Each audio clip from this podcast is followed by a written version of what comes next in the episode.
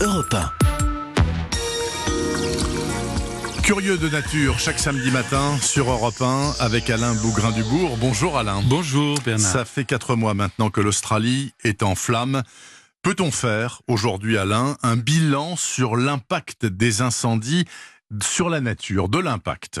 Euh, Non, très clairement non. Il faudra longtemps car il n'y avait pas forcément d'état des lieux effectué avant l'embrasement. En revanche, en revanche, on sait que la faune australienne est tout simplement exceptionnelle.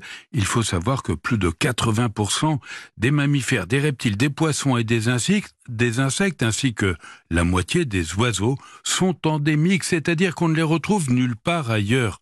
Cela dit, sur les 80 000 kilomètres carrés qui sont déjà partis en fumée, d'après l'université de Sydney, près d'un milliard d'animaux, sans parler des insectes, ont péri rien que dans l'état de la Nouvelle-Galles du Sud.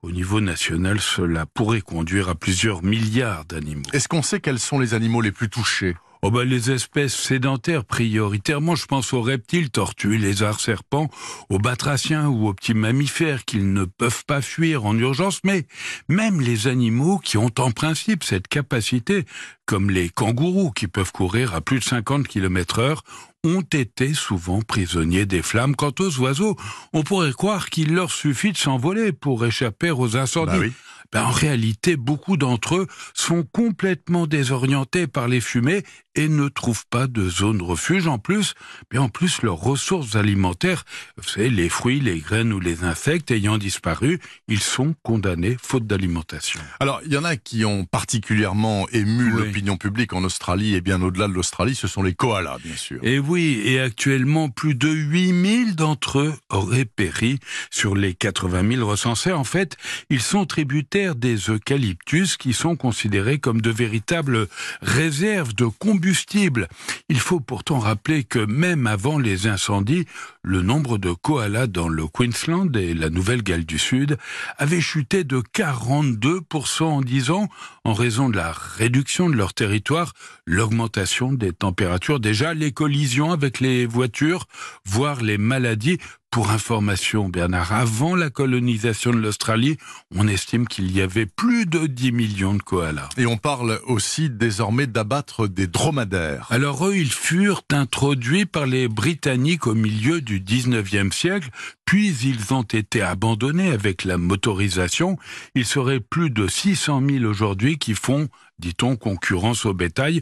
On prévoit, ça a commencé du reste, d'en abattre 10 000 depuis des hélicoptères.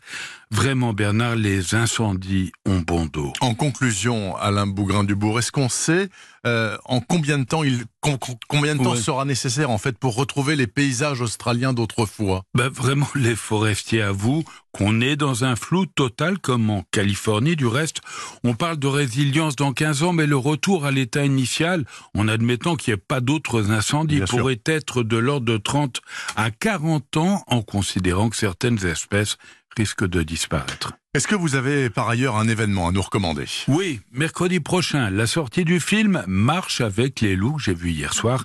Le réalisateur naturaliste Jean-Michel Bertrand a mené l'enquête durant deux ans pour comprendre comment les loups sont en train de retrouver leur ancien territoire.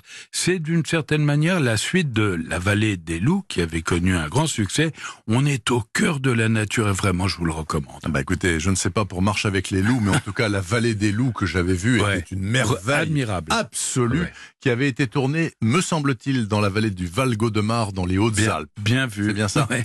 En tout cas, ça, c'était un film formidable et sans doute Marche avec les loups et du même calibre. Merci beaucoup Alain Bougrain-Dubourg, le samedi matin sur Europe 1.